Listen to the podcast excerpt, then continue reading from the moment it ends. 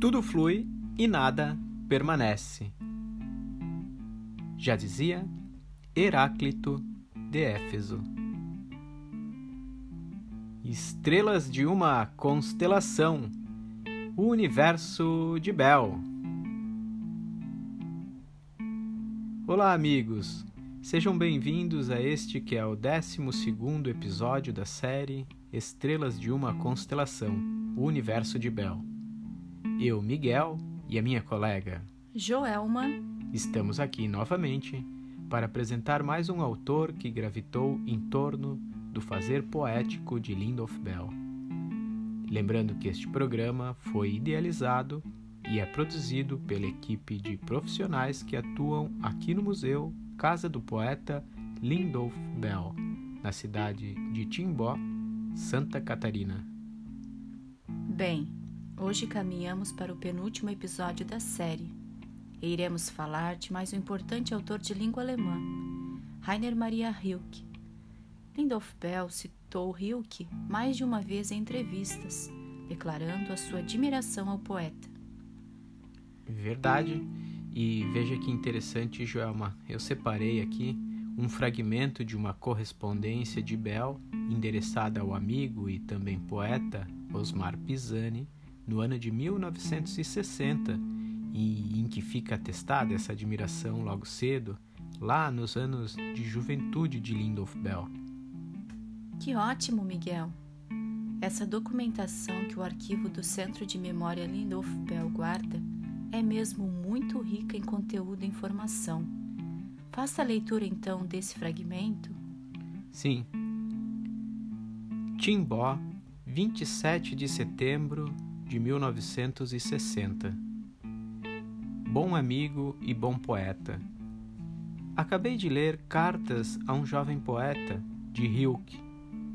Tivestes oportunidade de apreciá-lo? e sofrer com sua grande e maravilhosa solidão? Acredito que através dos tempos haja elos invisíveis unindo os poetas. Como pode haver tanta coincidência entre pessoas de tão longes tempos como entre Hilke, você, Péricles, Sade e sinto, sinto muito ternamente entre mim aquela ânsia, aquela procura, aquelas lágrimas, aquela solidão, aquela pureza buscada, a ternura, a ternura esplêndida pelas pequenas coisas. Que lindas palavras! E que admirável saber que Bel acreditou também existir elos invisíveis que unem os poetas através dos tempos. Sim, Joelma, eu também penso em algo parecido. Penso que no campo da arte, da filosofia e da poesia existe mesmo uma força enigmática que atrai os ânimos e os conecta, inspirando a produção artística e perpetuando os valores da cultura. Mas, Joelma, vamos então trazer aqui os aspectos biográficos de Rainer Maria Hilke. Conte-nos um pouco sobre a sua trajetória. Certo. No dia 4 de dezembro de 1875, nasce em Praga, hoje capital da República Tcheca, e à época uma cidade pertencente ao Império Austro-Húngaro. Nasce Rainer Maria Rilke. Escritor e poeta, Rilke foi considerado um dos mais intensos poetas líricos de língua alemã. Nasceu no seio de uma família pertencente à pequena burguesia, ainda que a mãe procedesse de uma família de industriais. Por imposição do pai, seus estudos ginasiais se deram em uma escola militar. Contudo, por problemas de saúde, ele abandona a escola logo de alguns anos e recebe algumas aulas particulares entre os anos de 1892 e 1895, preparando-se para o ingresso na universidade. Seus estudos universitários iniciaram-se em Praga e complementaram-se em Munique e Berlim. Estudou literatura, história da arte e filosofia. Em 1894, ainda jovem, aos 19 anos de idade, realiza sua primeira publicação, uma coleção de versos de amor intitulados Vida e Canções. Em 1897, conhece a filha de um general russo, Lou Andreas Salomé, com quem vive um romance. Lou Salomé foi escritor e intelectual que conviveu com artistas e pensadores importantes do final do século XIX, como filósofo alemão Friedrich Nietzsche e o fundador da psicanálise, Sigmund Freud. Com ela, Rilke viajou pela Rússia, sendo definitiva influência, verdadeiro marco em sua nova forma de fazer poesia. Observando a cultura e geografia deste país, bem como a espiritualidade deste povo, Rilke passa a ver Deus em todas as coisas e tem a oportunidade de conhecer pessoalmente o escritor Tolstói. Inspirado em toda essa experiência, em 1900 publica Histórias do Bom Deus. Segundo a crítica, a partir desta publicação, Rilke rompe com a influência dos simbolistas franceses e passa a escrever com estilo mais preciso e concreto, conforme pode ser notado na publicação de 1905, intitulada O Livro das Horas, dividido em três partes o livro da vida monástica, o livro da peregrinação, o livro da pobreza e da morte. Esta obra consol consolida Rilke como grande poeta do cenário literário europeu. Outra importante influência na vida de Rilke acontece em Paris, no ano de 1902, um ano após ter se casado com Clara Westerhoff, é quando conhece o escultor Augusto Rodin, tornando seu secretário entre os anos de 1905 a 1906. Com este contato, Rodin treina o olhar de Rilke não só para contemplar a obra de arte como uma atividade religiosa, sagrada, bem como a escrever seus versos, assim como as esculturas, de forma consistente. Desta fase surge a publicação Novos Poemas, que apareceu em dois volumes entre os anos de 1907 e 1908, com destaque para os poemas A Pantera e o Carrossel. Entre os anos de 1910 e 1912, Rilke passa a viver num castelo em Duino, próximo a Trieste, hoje Itália este ambiente escreve os poemas que passa a compor A Vida de Maria, 1913, e também começa a escrever as Elegias de Duino. Sua única obra em prosa intitulou-se Os Cadernos de Malte Lawrence Bridge, publicada em 1910. Em 1914, Rilke vive momentos tensos com a chegada da Primeira Guerra Mundial. Nesse momento, ele estava vivendo em Munique, na Alemanha, e ali permaneceu até o fim do conflito. Após o término da guerra, Rilke fixa morada em Sierra, na Suíça, e lá termina a obra Elegias de Duino, e também escreve e publica Sonetos a Orfeu suas duas mais importantes obras aparecidas em 1923. Rilke foi vítima de leucemia, vindo a falecer no dia 29 de dezembro de 1926, em Valmont, Suíça, aos 51 anos de idade. As obras de Rilke foram muito traduzidas no Brasil, com destaque para as traduções realizadas por grandes nomes da poesia brasileira, como a versão de Manuel Bandeira para Torso, Arcaico de Apolo e de Cecília Meirelles para a canção de amor e de morte do porta-estandarte Cristóvão Rilke. Outros importantes nomes da literatura brasileira que traduziram o poeta de língua alemã foram Augusto de Campos e Dora Ferreira da Silva. Sem dúvida, Rainer Maria Rilke é uma das grandes figuras do começo do século XX. Poeta, mas também intelectual que pensou e antecipou várias questões fundamentais da arte e da poesia contemporânea. Interessante esta última observação que você trouxe, Joelma, sobre as traduções de Hilke no Brasil. Veja que Lindolf Bell manteve uma relação muito próxima com todos estes tradutores. Como vimos em episódios anteriores, Manuel Bandeira e Cecília Meirelles ele pôde conhecer pessoalmente no período que esteve no Rio de Janeiro, ao final da década de 50. Dora Ferreira, importante poeta e tradutora brasileira, foi quem, em 1964, fez a apresentação do livro Os Ciclos, segunda obra publicada de Lindolf Bell. E Augusto de Campos, como muitos sabem, teve como irmão Haroldo de Campos, com quem Lindolf Bell esteve representando o Brasil no Festival Internacional de Poesia em Medellín, na Colômbia, no ano de 1996. Os livros de Hilke que temos aqui no museu, que compõem o acervo expositivo e que foram livros da biblioteca pessoal de Lindolf Bell, são publicações em alemão. Mas, seguramente, ele deve ter lido também as traduções para o português. O fato de esses tradutores todos serem figuras que Bell manteve certa relação só evidencia e assegura ainda mais como Hilke de fato gravitou em torno dos pensamentos e da poesia de Bell.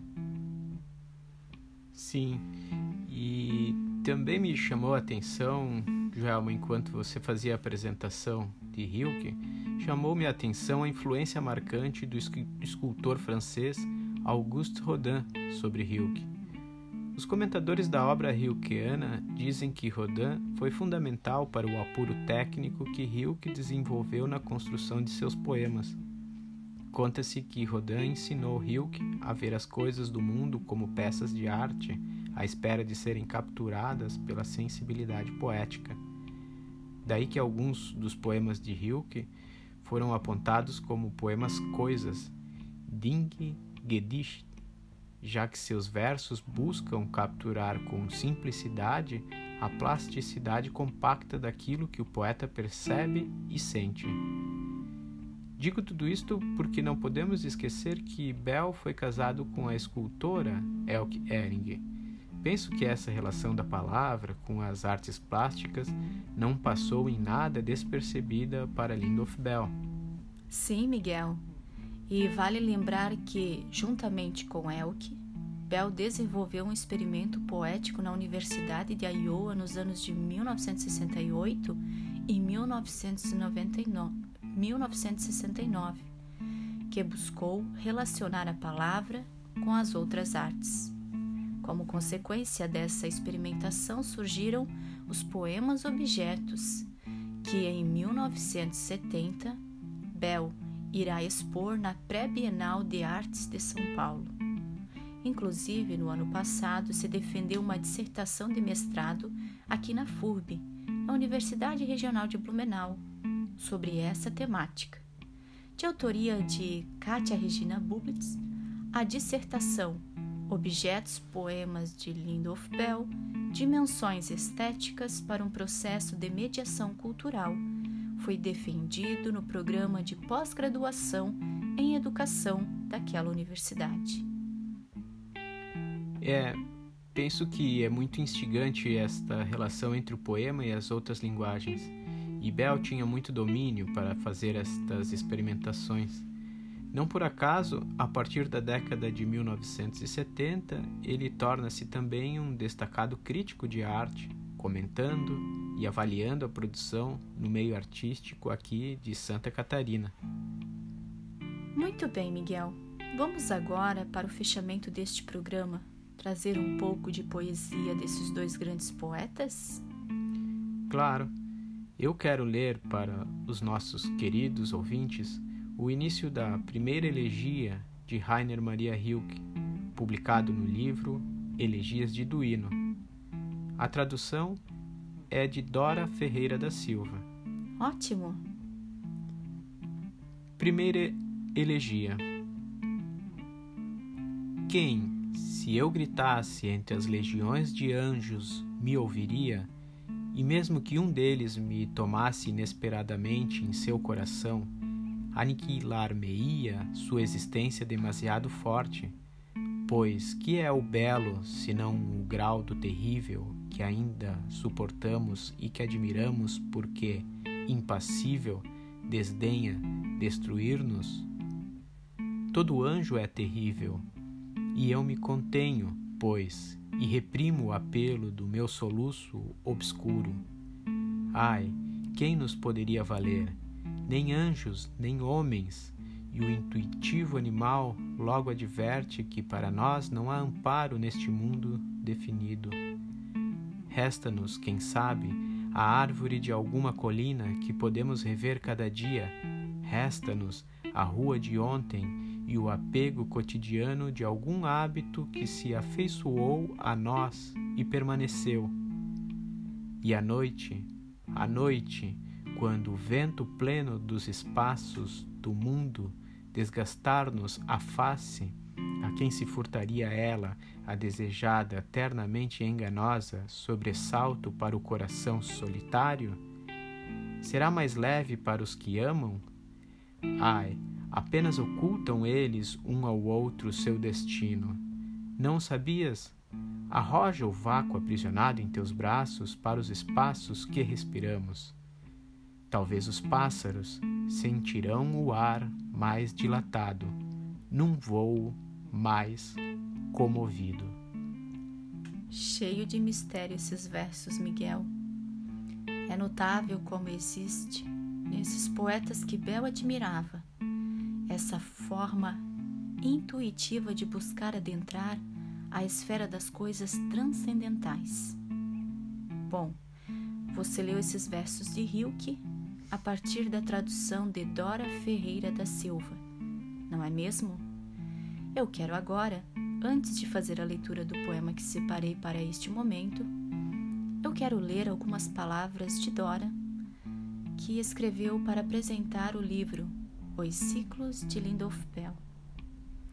Muito bem, acho muito oportuno realmente. Certo. Diz Dora nesta apresentação que apareceu junto com a publicação do livro em 1964. Bel é um lírico transeunte. O mundo vibra de apelos aos seus ouvidos. Ferido de solidão, busca o contato dos seres e coisas numa exasperação de alma e sentidos. Mas, embora queira se recompor, em qualquer ternura, embora clame por um anjo muito humano que mitigue sua sede de amor, sabe-se de antemão o privilegiado e o condenado ao ofício de amar e desamar. Disse Rilke que o poeta se exaure e se consome em cada coisa. O mundo vive como um vampiro do sangue do poeta. Tudo se configura em seu amor e se alimenta de seu cerne. Em cada ser há, em cada ser a um apelo. E que ouvido, se não o ouvido mais fino do poeta, poderia ouvir a fome das pedras e a dor que sobrepõe a dor? Que interessante ouvir estas palavras e notar que Rio, que é lembrado por Dora Ferreira, justamente quando ela faz a apresentação dos versos de Lindolf Bell. Realmente genial. Mas agora, acho que seria também apropriado você ler algum poema do livro Os Ciclos. Ok, então eu vou ler as partes 16 e 17 do poema Os Ciclos. Parte 16. Quebra mó que trava teu coração, anjo. Tamborila atento às duras pedras do amor, deixa tua face junto à minha sobre o gume. Lugar qualquer pode crescer-nos em solidão. Assoma o teu olhar cinza para ouvir o que recusas dizer sei que somos interditos e que o mundo nos desdoura. Raspa teu desejo na cornicha de terra. Deita na entrega como a lua sobre o céu. Guarda bem, anjo, para que não medre entre nós o mofo e que o consanguíneo nos permaneça em compacta ternura. Parte 17. Outros há que podam o amor, como se tempo tal fosse de fixa estação apenas para saberem o cerne. Vai, amiga, até a beira do chão quando a noite se crispa no auge da forja Forja uma eternidade que seja sempre, esquece a memória bem perto dos longes, para não se talhar teu quinhão de ternura, o rosto não deve ser outro nem outro, porque o anjo vem quando não se espera ainda. Vai, amiga, até a beira do rio, onde os barcos florescem todas as estações, no balaio desfiado recolhe um pedaço do céu para que o grito dentro do grito aflore e seja grito dentro de si. O soluço talvez contenha o riso e a pedra o buril do teu coração. Ouve esta ausência de ausência. É a lavra do anjo. É, percebe-se como o poeta busca realmente entrar em comunicação com o mundo transcendental. Afinal, o que são os anjos senão os mensageiros de Deus? Sim, e tanto Rilke quanto Bell invocam eles em seus versos. Exatamente. Bom, caros ouvintes, estamos chegando ao fim desta série. Hilke foi o último autor que trouxemos para compor a constelação do universo de Bell. É claro que poderíamos falar de muitos outros. Os que gostam de ler saberão que o universo da literatura é infinito e que um autor sempre nos faz retomar outros autores e outras leituras. O que fizemos neste percurso foi comentar alguns dos autores que percebemos receberam atenção destacada de Lindolf Bell. Contudo, sabemos que este universo é aberto e não se encerra num sistema fechado. Perfeito, Miguel. Agora queremos revelar para o ouvinte que guardamos uma surpresa, não é mesmo? Sim, é, em setembro queremos retomar ainda esta série para concluirmos com um episódio inteiramente dedicado a Lindolf Bell. Estaremos preparando esse episódio especial com muito carinho e estaremos disponibilizando no dia 21 de setembro, nas vésperas, na véspera de começar a primavera. Então é isto. Esperamos que vocês possam ainda nos escutar em setembro. Um abraço e até lá!